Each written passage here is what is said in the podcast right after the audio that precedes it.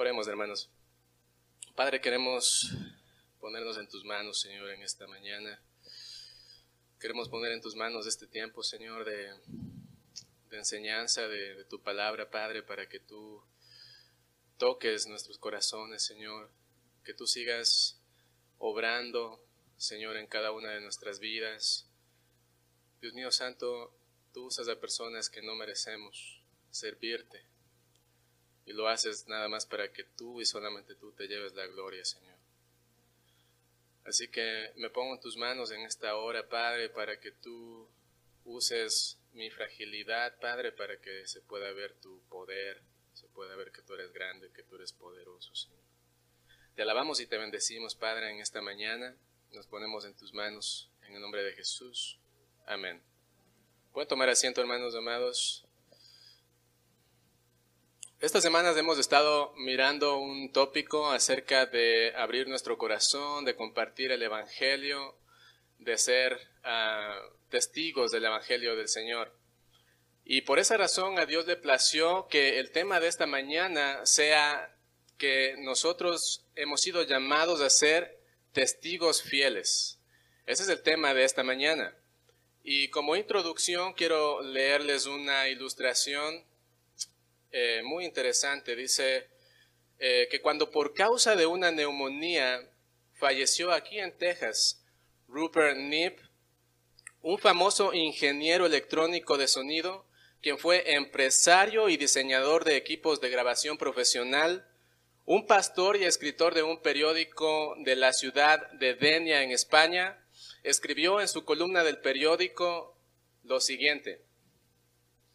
Escribe y dice, Rupert Nip, mi gran amigo, falleció el 12 de febrero de este año a los 94 años y pese a la diferencia de edad, tuvimos una buena relación en estas últimas décadas. Nos conocimos en Inglaterra, dice, y visitó Denia algunas veces para enseñar sobre técnicas de grabación de audio. Y en una ocasión, en mi cumpleaños, nos regaló su sabiduría, dice él, para crear la acústica de la capilla nueva en nuestra iglesia Alfa y Omega. Este ingeniero fue reconocido y fue considerado como un ícono en las industrias de audio a nivel mundial. Fue el ganador del premio Grammy en esta especialidad. El periódico New York Times publicó tras su muerte que el innovador equipo de NIV, en gran parte analógico, se ha utilizado para grabar pop, rock, jazz, rap, géneros muy distintos a los cuales a él le gustaba, puesto que sus géneros eh, preferidos era la música clásica, la música de catedral inglesa con órganos y coros. Rupert pasó la mayoría eh, de su tiempo, de su infancia, en Buenos Aires, Argentina, donde sus padres eran misioneros de la Sociedad Bíblica Británica y extranjera. Desde muy niño desarrolló una instalación eh, tecnológica y trabajaba ayudando a reparar radios de onda corta. ¿Sabes? Eh, entregó su primera consola hecha a la medida a Philips Studios en Londres en 1964. Su éxito le condujo a miles y miles de pedidos. Tuvo un éxito rotundo en el largo de su vida, pero también fracasos de toda índole. Como cualquier ser humano, hermano, fracasos. Que utilizó estos fracasos como superación personal, como, como crecimiento, como para ayudar a los demás. Dice este, este pastor español, dice, aprendí de su carácter humilde y sus palabras concisas que el éxito y la victoria deben estar señaladas hacia lo eterno y que no se miden por los parámetros de este mundo, que son parámetros superficiales, pasajeros, efímeros, basados en la economía y en el reconocimiento público. Aunque mi amigo cosechó fama y premios, no lo cegaron y no lo tomó como un estilo de vida no se sintió superior en inteligencia a los demás, sino que buscó la superación confiando que su creador estaba formando en él una identidad parecida a la identidad de Cristo. El triunfo más grande de, Robert Nip no fue ser uno de los más grandes diseñadores de equipos de grabación, sino que su fe práctica fue eh, la victoria más grande interna que se mostró a través de su vida la fe práctica en Dios.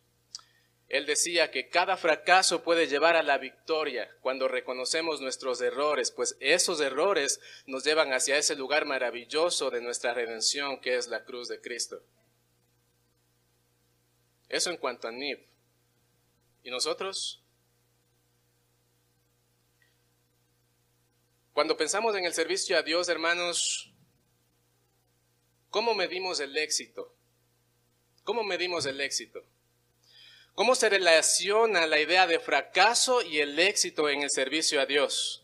Si nosotros pensamos en el apóstol Pablo, pudiésemos nosotros pensar que el apóstol Pablo tuvo un servicio a Dios exitoso, ¿verdad? Cuando leemos sus cartas, nosotros decimos definitivamente fue un ministro exitoso. Pero en esta mañana a mí me gustaría ver una de las tantas veces en las que el apóstol Pablo fracasó. Porque en la vida del ministerio y en el servicio a Dios, hermanos, cuando Dios nos llama a servirle, a predicar el Evangelio, muchas veces vamos a fracasar. Y nosotros necesitamos entender cómo, cómo como cristianos medimos el éxito cuando evangelizamos. ¿Sí? Entonces acompáñame conmigo, hermano, acompáñame en la Biblia en Hechos. Vamos a leer el libro de Hechos. 22, 14 al 18. Vamos a ver qué nos dice Dios en el libro de los Hechos 22, 14 al 18.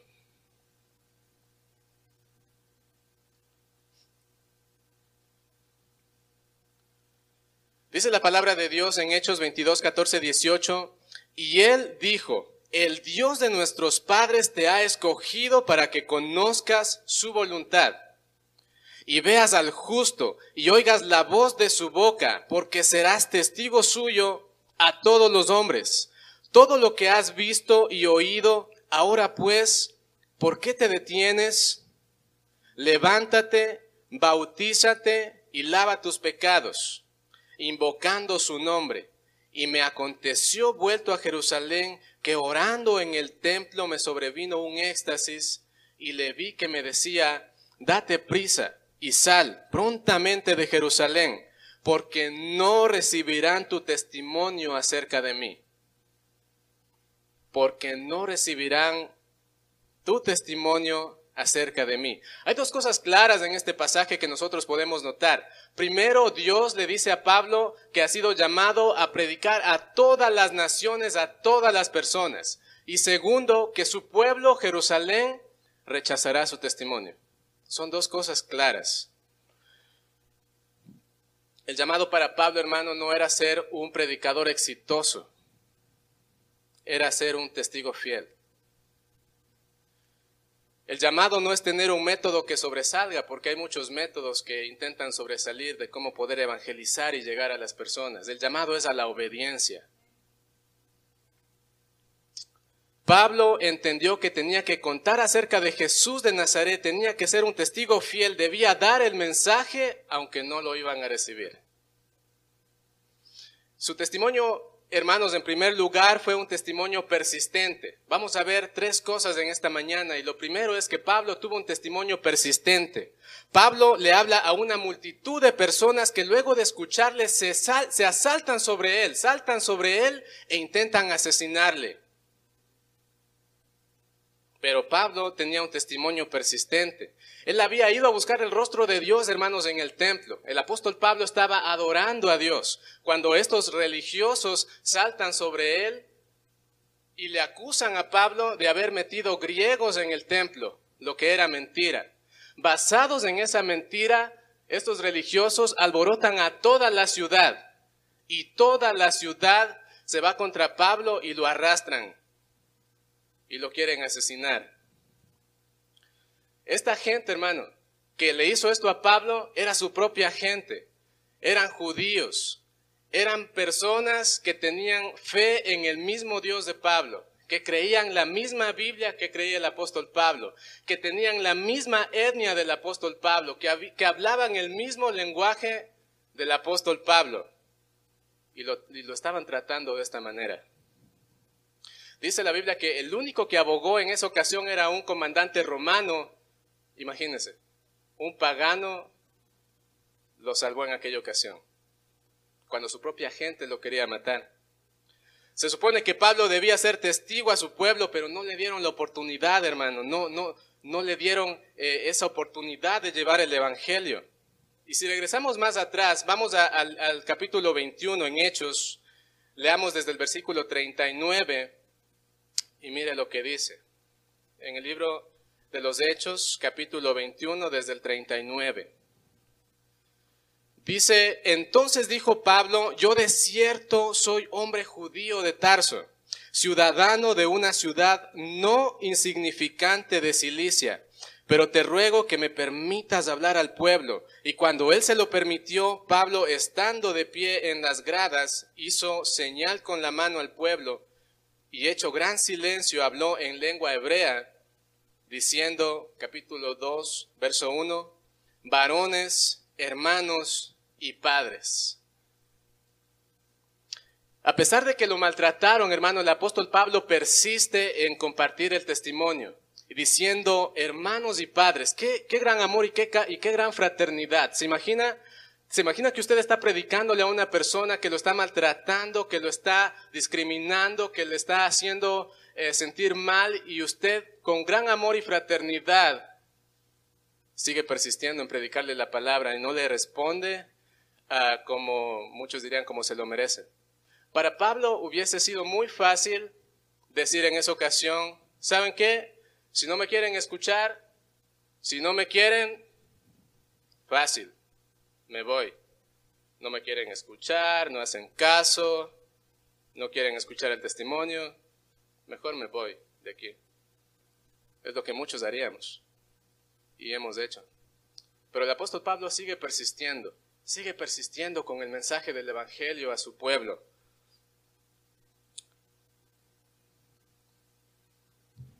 Y la razón por la que el apóstol Pablo persiste es porque, a diferencia de Jonás, ¿se acuerdan cuando Dios le llamó a Jonás a, dar un, mensaje a Nínive y dice que Jonás le dijo, yo no quiero ir a Nínive, le dice Jonás a Dios, porque ese pueblo no se lo merece. Ellos no escuchan, no obedecen, no hacen caso. Y Jonás sí se rebeló contra Dios y dijo, yo no me quiero ir allá porque ellos no me van a escuchar. Pero a diferencia de Jonás, el apóstol Pablo persistía porque lo que no entendió Jonás lo entendió el apóstol Pablo y es que es que de tal manera amó Dios al mundo. El apóstol Pablo entendía este concepto, hermano. De tal manera amó Dios al mundo. Para muchos de nosotros ah, es difícil a veces entender ese concepto y muchos de nosotros dijéramos, y no sé si le ha pasado, que inclusive con nuestra vida lo decimos y decimos, porque de tal manera amó Dios a los evangélicos, porque de tal manera amó Dios a los que se portan bien, porque de tal manera amó Dios a los de la sana doctrina, decimos los bautistas, o si no, decimos porque de tal manera amó Dios a los bautistas. Muchas veces nosotros queremos encerrar el amor de Dios en un grupo selectivo de personas. Pero el apóstol Pablo entendía que de tal manera amó Dios al mundo. Eso era lo que le motivaba al apóstol Pablo a ser persistente. Él entendía este concepto. La Biblia dice que de tal manera amó Dios al mundo, así que el mundo puede odiar a Dios, pero Dios lo amó de tal manera. El mundo quizás no quiere tener nada que ver con Cristo, pero de tal manera Dios lo amó. El mundo quizás no nos quiere escuchar, le caigamos mal, nos quieran criticar, nos quieran hacer lo que sea, pero porque de tal manera Dios amó al mundo, nosotros debemos ir y compartir el Evangelio con ánimo pronto. Compartimos de manera persistente porque Dios nos ama. De la misma manera que nos amó a nosotros no, no tiene nada que ver con mi amor hacia ellos. Tiene que ver con el amor de Dios hacia ellos. Y es algo que nosotros necesitamos entender. Porque nosotros somos seres humanos que nos resentimos cuando alguien nos hace daño, ¿verdad? Y si un vecino nos queda mirando mal, no le hablamos ni de broma. Y lo digo con el corazón en la mano, porque de esos yo soy el primero. Y Dios me ha tocado tanto el corazón porque Dios me dice, es que no depende si tú le amas, depende que yo le, eh, yo le amé, dice Dios, y te puse a ti para que vayas y le des mi testimonio, porque de tal manera Dios le amó a esa persona. El testimonio del apóstol Pablo no solamente era persistente, pero era un testimonio personal.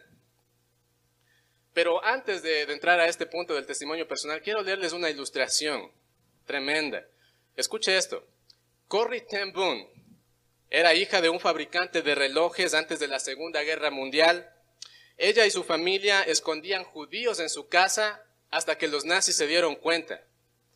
Dice que estos guardias nazis le llevaron a, a Corrie ten Boom, a su hermana y a su papá a los, a los campos de concentración nazis, donde ella miró morir a su hermana y a su padre.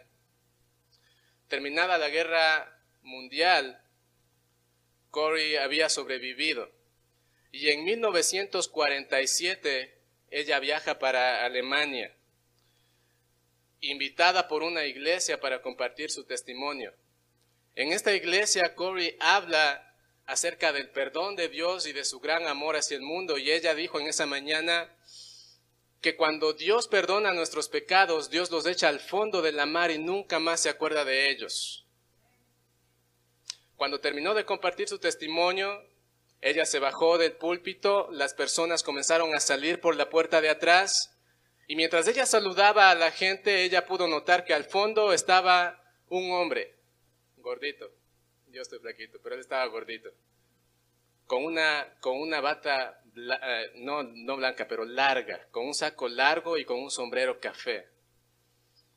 Y este hombre, en lugar de salir por la puerta de atrás, comenzó a caminar hacia el frente. Y mientras ella miraba a este hombre, miraba ese, esa, esa bata larga, miraba ese sombrero café y se le vino a la mente el uniforme de los nazis. Se le vino a la mente cuando su hermana había estado siendo torturada en aquel campamento. Se, le vino a la mente aquella pared enorme cuyas luces brillantes que lastimaban los ojos hacía que se notara a claridad cuando ellos se quitaban la ropa, sus vestidos y sus zapatos y tenían que caminar desnudos frente a los guardias. Y cuando ese hombre se acerca, le dice, ¿sabes? Qué tremendo mensaje, le dice. Gracias por esa palabra que compartiste. Qué bueno es recordar que Dios perdona nuestros pecados, los echa al fondo del mar y nunca más se acuerda de ellos. Y este hombre le dice, sabes, yo fui un guardia del campamento nazi hace tiempo atrás. Pero desde que Cristo salvó mi vida y desde que le entregué mi corazón a Él, yo estoy seguro que Dios ha perdonado todas las cosas crueles que yo he hecho. Y Corey le dice, yo te conozco. Aquel hombre había sido el guardia que torturó hasta la muerte a su hermana. Y le dice, yo te conozco porque tú fuiste quien torturó hasta la muerte a mi hermana. Betsy se llamaba su hermana. Ese hombre humillado le pide perdón. Y en ese momento Corey, en cuestión de segundos, comienza a recordar el amor de Dios, el perdón de Dios que ella había experimentado, comienza a recordar cómo muchas personas que sufrieron en el campamento perdonaron y le dice al Señor, en cuestión de segundos, le dice, no le puedo perdonar. No le puedo perdonar porque está en mi mente mi hermana, mi padre, cómo sufrieron. Y le dice al Señor, Señor, si tú quieres que le perdone, necesito que me ayudes y que me des fuerza, le dice. Mientras ese hombre extendía su mano.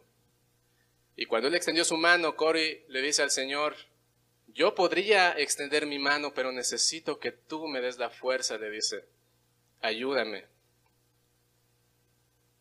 Cuando finalmente ella extiende su mano, ella cuenta en su testimonio que sintió una fuerza sobrenatural que corrió de su mano hasta su hombro, sintió como de su corazón salía un peso, hermano, que había estado por mucho tiempo. Sintió como su corazón estaba siendo sanado por el poder liberador del perdón. Con lágrimas en sus ojos, pero con una profunda paz, le dijo, te perdono, hermano, te perdono. Te perdono, hermano te. El poder del amor que traspasa los rencores, los rechazos y los maltratos más horribles. Ese es el amor de Dios que nos lleva a ser testigos persistentes. Ese es el amor de Dios, hermano. Pero también Pablo tuvo un testimonio personal, como les dije anteriormente. Y es que él quería contarle su propia historia, lo que le había sucedido a él, su experiencia con el Señor Jesús. Leamos capítulo 22, versículos del 2 al 5. ¿Qué dice la palabra? Y al oír que les hablaba en lengua hebrea, guardaron más silencio. Y él les dijo, yo de cierto soy judío, nacido en Tarso de Cilicia, pero criado en esta ciudad, instruido a los pies de Gamaliel, estrictamente conforme a la ley de nuestros padres, celoso de Dios, como hoy lo sois todos vosotros. Perseguía yo este camino hasta la muerte, refiriéndose a, los cristianos, prendiendo y entregando en cárceles a hombres y mujeres como el sumo sacerdote también me es testigo, y todos los ancianos de quienes también recibí cartas para los hermanos, y fui a Damasco para traer presos a Jerusalén también a los que estuviesen allí, para que fuesen castigados. Nos identifica con la multitud. Pablo se identifica con ellos, les dice, hey muchachos, yo soy de su pueblo, yo soy de su gente, no me hagan esto, yo entiendo el celo que ustedes tienen porque yo también lo tenía. Pablo no solamente conocía la Torah, pero era celoso de la ley. Era celoso de la ley, a tal punto que él perseguía a los cristianos porque él entendía o malentendía que los cristianos estaban en contra de Dios. Pero hermanos, en esta ocasión el propósito del apóstol Pablo no era contarles a ellos que había estado en la mejor escuela de Jerusalén, porque Pablo estuvo en las mejores escuelas de la Torá en Jerusalén. El propósito del apóstol Pablo no era decir lo mucho que aprendió de Gamaliel. No era jactarse de lo mucho que sabía. El apóstol Pablo podía haberles dicho, miren, yo sé esto y esto, y yo sé incluso más que ustedes. Pero el apóstol Pablo tenía como propósito contarles su experiencia con Cristo. El propósito del apóstol Pablo era contarles cómo fue su encuentro personal con el Cristo resucitado. El apóstol Pablo quería contarles su experiencia con el Señor. Y por eso del versículo 6 al 13 dice, pero aconteció que yendo yo al llegar cerca de Damasco como a mediodía, de repente me rodeó mucha luz del cielo y caí al suelo y oí una voz que me decía, Saulo, Saulo, ¿por qué me persigues? Yo entonces respondí, ¿quién eres, Señor? Y me dijo, yo soy Jesús de Nazaret, a quien tú persigues. Y los que estaban conmigo vieron a la verdad la luz y se espantaron, pero no entendieron la voz del que hablaba conmigo. Y dije, ¿qué haré, Señor? Y el Señor me dijo, levántate y ve a Damasco y allí se te dirá todo lo que está ordenado que hagas. Y como yo no veía a causa de la gloria de la luz, dice, llevado de la mano por los que estaban conmigo, llegué a Damasco, entonces uno llamado Ananías, varón piadoso según la ley, que tenía buen testimonio de todos los judíos que allí moraban, vino a mí y acercándose me dijo, hermano Saulo, recibe la vista. Y yo en aquella misma hora recobré la vista y lo miré. Ese era su testimonio, hermano. El testimonio de su encuentro con Cristo. Pablo, mientras perseguía a los cristianos, buscando su encarcelamiento, eh, pasa por algo sobrenatural. Escucha una voz del cielo que lo llama por su nombre. Esa voz era la voz de Cristo Jesús de Nazaret. Sabe, hermano, quiero que tengamos esto en la mente, porque todas las concepciones que él tenía en ese momento, todo, todo lo que él había sido enseñado hasta ese momento, todo eso comenzó a tambalearse cuando escuchó la voz de Jesús.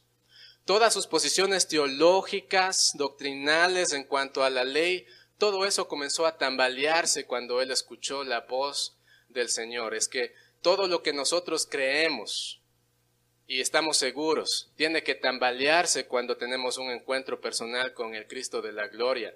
La mente del apóstol Pablo y su corazón fueron estrellados por un encuentro con el Cristo resucitado. Pablo había sido religioso, pero no conocía personalmente a Dios. Había sido celoso de la ley, pero no tenía un, un encuentro con la gracia de Dios. Él no había disfrutado la gracia de Dios. Pablo tenía conocimiento de la palabra de Dios, pero no tenía el poder del Cristo resucitado, hermano.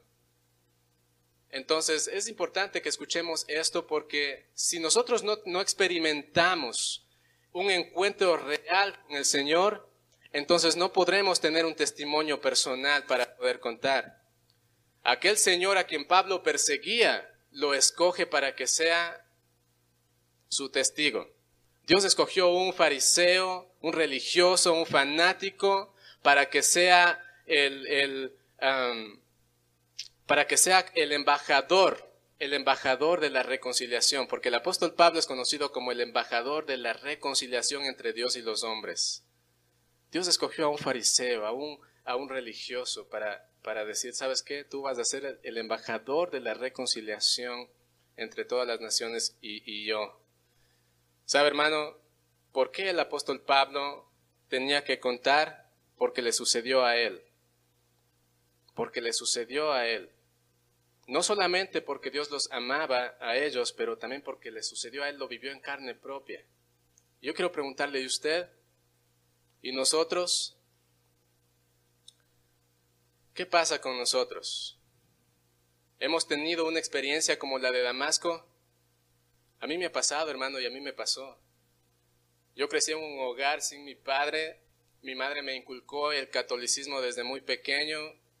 Hice la primera, segunda comunión, confirmación. Tuve que memorizarme los credos, los rezos, las persignaciones. Fui un muchacho rebelde en mi adolescencia, completamente lejos del temor de Dios. Me rebelé a Dios en todos los sentidos. Nunca quise saber nada de Dios. Pero un día mi madre y mi hermana me invitaron a una iglesia cristiana. Y ese día, ese día fue cuando yo escuché por primera vez el mensaje de la cruz, el mensaje de la cruz de Cristo. Y cuando escuché el mensaje de la cruz de Cristo, por primera vez en mi vida me di cuenta de que yo era un miserable pecador, que yo necesitaba salvación, que yo necesitaba perdón, que yo necesitaba a Cristo como mi Señor y Salvador. Recuerdo que aquel pastor hizo una invitación y dijo, de los que están aquí, ¿quién quisiera entregarle su vida a Cristo? ¿Quién quisiera reconocer a Cristo como su Señor y Salvador? Y con la ayuda de una hermana de la iglesia, recuerdo, pasé al frente, hermano. Aquí nuestro pastor Fernando nomás nos dice que nos levantemos, pero yo pasé al frente pasé enfrente y le dije, Señor, yo necesito que tú me salves. Necesito salvación. Necesito que tú me rescates. Necesito que seas mi Señor, mi Salvador. ¿Sabe, hermano? Desde ese día, a pesar de que yo he fallado muchas veces como cristiano, a pesar de que he caído varias veces como hijo de Dios, mi vida no ha sido la misma. Hoy yo sé que no soy lo que yo quisiera ser, pero también sé que no soy lo que era antes. Es que cuando tenemos un encuentro real y personal con Cristo, no podemos ser los mismos. Tiene que haber un antes y un después, marcar un antes y un después. Si nosotros decimos que tuvimos un encuentro personal con Cristo y seguimos siendo las mismas personas, no, no podemos decir que tuvimos un encuentro personal con Cristo. ¿Sabe, hermano? La única manera en la que nuestra predicación del Evangelio agarra poder es a través de un testimonio personal. La evangelización, predicar el Evangelio, siempre tiene que estar firme en las escrituras inspiradas por Dios, ¿verdad? Siempre tiene que estar firme en la escritura. Pero la escritura nos guía al verbo encarnado. Y si nosotros no tenemos un encuentro con el verbo encarnado, entonces no podremos enseñar, no podremos predicar, no podremos evangelizar, lo que no hemos vivido. Yo no podría pararme aquí y decirle que reciba a Cristo Jesús como su Señor y Salvador, que Él va a cambiar su vida si yo no lo experimenté primero. Hay muchos jóvenes que tienen la bendición de, criarse en una familia cristiana y aún ellos necesitan un antes y un después en sus vidas. No tienen que tener un testimonio de que yo fui narcotraficante y ahora ya no lo soy. Hay muchos narcotraficantes que dejaron de serlo sin necesidad de Cristo. ¿Por qué? Porque el antes y el después está aquí adentro, hermanos, en nuestro corazón, en nuestra vida, en que antes no teníamos salvación y ahora tenemos salvación. Antes no teníamos esperanza y hoy tenemos esperanza. Y lo contamos porque lo vivimos en carne propia. Pero no solamente era un testimonio personal, también era un testimonio veraz el del apóstol Pablo. ¿Y saben por qué fue veraz? Porque él les dijo la verdad a pesar del costo, los llamó al arrepentimiento. Les habló del juicio de Dios sobre los que no creen. No fue, no fue consternado con la popularidad del apóstol Pablo. Al apóstol Pablo no le dio miedo predicar la verdad y, y no lo predicó con ligereza para caer bien a la gente. El apóstol Pablo predicó la verdad con veracidad. Les dijo las cosas como son. Algo similar pasaban los profetas del Antiguo Testamento, ¿sabes? Ellos hablaban de, Dios, hablaban la verdad de Dios y eran considerados como personas indeseables. Nadie quería escuchar a los profetas del Antiguo Testamento porque ellos predicaban la verdad y la verdad duele. El llamado del apóstol Pablo en esta ocasión era a su pueblo, ¿verdad? A los, judíos, a Jerusalén. El mismo pueblo de Dios rechazaba la verdad de Dios. Y si aplicamos a nuestra, a nuestra iglesia, hablo de la Iglesia General Universal, muchas veces los que dicen y decimos ser del pueblo de Dios, rechazamos la verdad de Dios. Porque cuando la verdad de Dios requiere arrepentimiento, no nos gusta. Cuando la verdad de Dios requiere un cambio, no nos gusta. ¿Verdad? Muchas veces nosotros rechazamos la verdad de Dios porque no nos sentimos a gusto. Por eso el pueblo de Dios apedreó a los profetas de Dios. Por eso el mismo pueblo de Dios apedreó y quiso matar a Pablo. Porque se sintieron ofendidos cuando el apóstol Pablo, versículo 21 y 22, dice, pero me dijo, ve porque yo te enviaré lejos a los gentiles y le oyeron esta palabra. Dice, mire, mire lo que dice la palabra. Ve porque yo te enviaré lejos a los gentiles. Y le oyeron hasta esta palabra. O sea, esto, ellos estaban escuchando a Pablo, pero cuando escucharon que, iba a ser enviado a los gentiles, dijo, ah, no, no, esto ya, hasta aquí te escuchamos. Todo puede ser menos que lleves la escritura de Dios a los gentiles a las naciones paganas, porque el pueblo judío pensaba que la salvación de Dios era estrictamente para ellos. El pueblo judío eh, tenía la seguridad y la convicción de que Dios y la salvación de Él y que la escritura era simplemente para ellos. Cuando el apóstol Pablo les está diciendo, Dios me va a enviar a predicar a los gentiles, esa frase era una frase que debía llevar a los judíos al arrepentimiento y decir, Padre, perdónanos. Era un llamado al arrepentimiento de parte de Dios a los judíos. Ellos no debían arrepentirse de inmoralidad, de inmundicia, ellos debían arrepentirse de la del etnocentrismo, de su nacionalismo, de su orgullo, porque ellos pensaban que su Dios era solo para ellos. Y cuando escucharon que el apóstol Pablo fue llamado a predicar a todas las naciones, ellos sintieron mucho coraje, se enardecieron, dice la Biblia, y que saltaron sobre Pablo, y ahí fue cuando quisieron matarlo. Hasta ahí lo escucharon nada más. Es interesante, hermano, porque si nosotros eh, comparamos esto del apóstol Pablo con lo que pasó Jonás, ¿qué pasó con Jonás? ¿Se acuerdan? Jonás dice que a regañadientas fue a Nínive. Y Dios le dijo, tienes que decirles lo que va a pasar. Y Jonás dijo, ya, pues ya qué más da, ya me voy a Nínive. Nomás voy a decirles que tú les vas a destruir en 40 días y me voy. Y fue lo que hizo Jonás. Fue a Nínive y dijo, hey, Dios los va a castigar en 40 días. Y se fue. Dijo, ya, yo ya hice lo que tuve que hacer, nos vemos. Ya, si tú les quieres castigar, castígalos. Y es más, espero que ni se arrepientan, dijo Jonás, y que los castigues. Y cuando escuchó el pueblo de Nínive eso de que Dios los iba a castigar en 40 días, a destruir, Nínive se arrepintió. Y cuando Nínive se arrepintió, Jonás se enojó y dijo, yo sabía que los ibas a perdonar, por eso no quería ir. Imagínense. Pero el apóstol Pablo está, está dando un testimonio fiel, un testimonio persistente, un testimonio personal. Y no lo escuchan y lo quieren matar. Y no hubo buenos resultados. No hubo buenos resultados. ¿Por qué, hermano? Porque un testimonio persistente, un testimonio personal, un testimonio veraz, no es la garantía para buenos resultados. No es la elocuencia nuestra, hermanos. No necesitamos ser elocuentes para compartir el Evangelio a alguien. No necesitamos una buena estrategia. Lo único que necesitamos es ser fieles ser obedientes. Dios no requiere de que nosotros seamos los mejores predicadores. Dios requiere que nosotros le digamos, sí Señor, sé que estoy tembloroso, sé que no puedo decir, pero tengo un testimonio y lo voy a contar.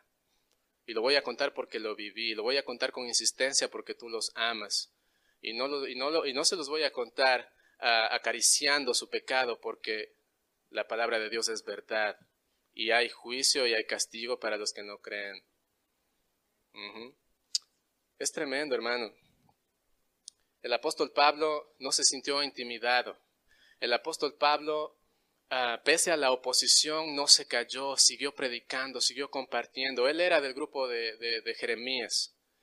De Jeremías, cuando Jeremías dijo en Jeremías 29, si digo no me acordaré más de Dios, no hablaré más en su nombre, entonces su palabra en mi interior se vuelve un fuego ardiente, dice Jeremías, que me cala hasta los huesos. He hecho todo lo posible para contenerla, dice Jeremías, pero ya no puedo más. Ya no puedo más. Jeremías no se podía callar. El apóstol Pablo tampoco se podía callar. Y nosotros tampoco deberíamos callarnos. Pero si nosotros nos hemos callado por alguna razón, desánimo, ocupaciones o pecado, arrepintámonos esta mañana, hermano, y no callemos más, y no callemos más. ¿Sabes? Nell Pearson, una anciana de 90 años, escucha este testimonio, es tremendo, esto pasó este año. Nell Pearson, una anciana de 90 años, se encontraba en su casa limitada físicamente por causa de la pandemia y por alguna de sus condiciones físicas. Recibió una llamada el día de su cumpleaños. Era el pastor de su iglesia donde ella era miembro, que le quería llamar para desearle feliz cumpleaños. Luego de desearle feliz cumpleaños, el pastor le dice, Nel, ¿cómo estás? Y esta anciana le dice, pastor, no perdamos el tiempo en, en cómo yo estoy, porque la lista de mis malestares es enorme. Mejor le dice, Déjenme le cuento que esta mañana estuve leyendo la parábola del sembrador, de cómo el sembrador fielmente sembraba la semilla. Y le dice, pastor, sabe, yo lamento tanto, lamento tanto no poder salir a evangelizar como lo hacía antes. Pero déjeme le digo algo, muchas personas vienen a mi casa, enfermeros, médicos, familia, visitas, y a cada persona que entra por la puerta de mi casa, yo le cuento de Cristo. Es que no me puedo quedar callada, le dijo el pastor. No me puedo callar. Aquí en nuestra iglesia teníamos un testimonio similar. Nuestra hermana Antonia nunca se pudo callar. Mientras ella estuvo en su casa por algunos meses, seguía predicando el Evangelio. Ella cuando podía caminar y cuando podía estar fuera, la miraban predicando el Evangelio. Me cuentan que predicaban por los alrededores de aquí de la iglesia. Y cuando estaba postrada en una cama, a todas las personas que entraban a esa casa les, les, contaba de Cristo, hermano. Y nosotros nos hemos callado, hermano. Seamos honestos y seamos sinceros con nosotros mismos. Pero podremos a partir de hoy ser testigos fieles con un testimonio persistente, personal y veraz, podremos.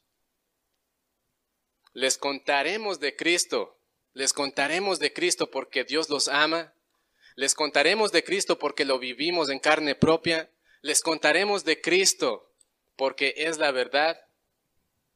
Solamente el amor de Dios en nuestros corazones puede hacer que nosotros vayamos y testifiquemos de manera persistente solamente por su gracia, hermano, por su pura gracia.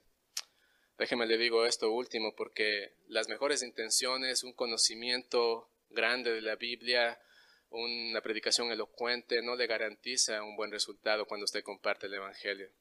Solamente le garantiza eso la gracia de Dios. Y nosotros, nuestro compromiso es compartir de Cristo a pesar de que nos rechacen, a pesar de que no nos escuchen, a pesar de los malos tratos, a pesar del fracaso, porque con el fracaso nosotros podremos entender que no se trata de nuestra habilidad, sino de la gracia de Dios. ¿Qué parece si nos ponemos de pie y oramos?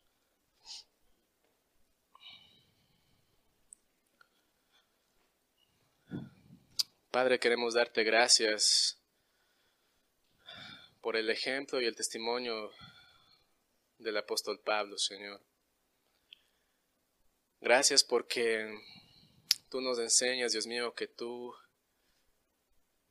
no requieres de de que nosotros seamos grandes predicadores, que seamos personas con, un, con una comunicación elocuente, que tengamos grandes habilidades de compartir el Evangelio.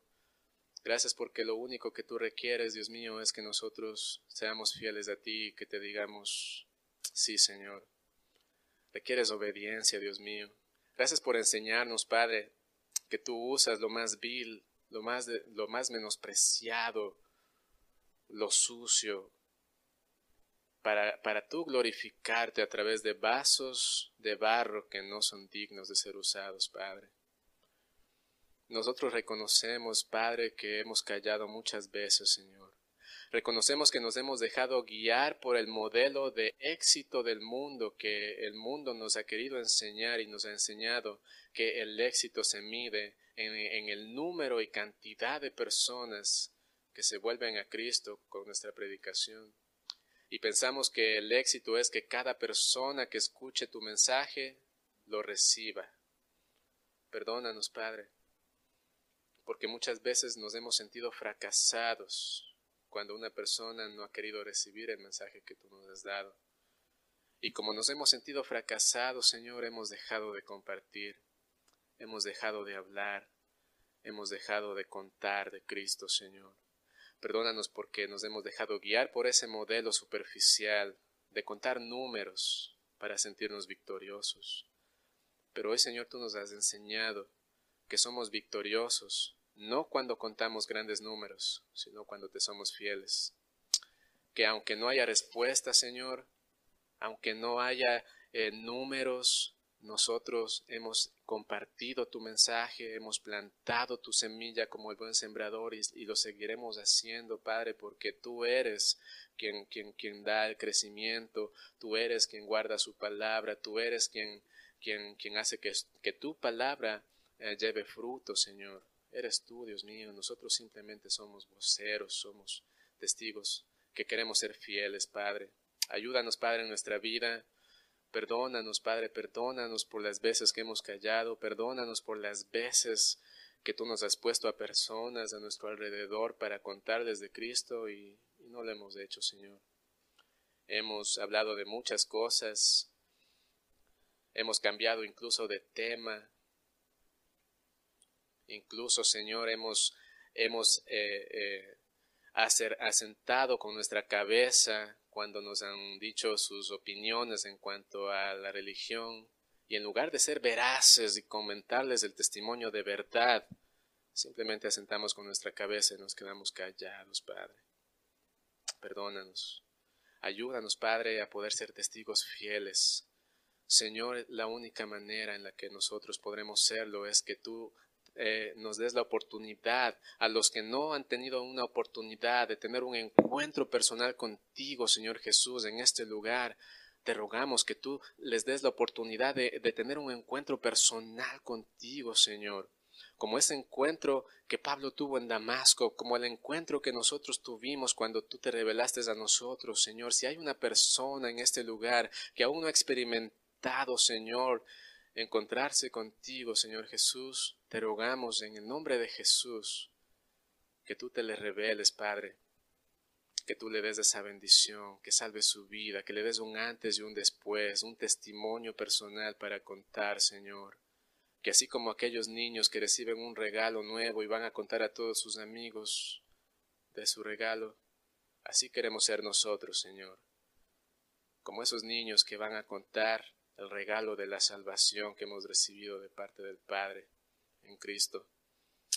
Danos ese corazón, danos eh, ese ánimo pronto, Señor, porque tú los amas, porque nosotros lo vivimos y porque tu palabra es verdad y necesita ser predicada, Padre. Te alabamos y te bendecimos en el nombre de Jesús. Amén. Amén, mis hermanos amados, que Dios les bendiga.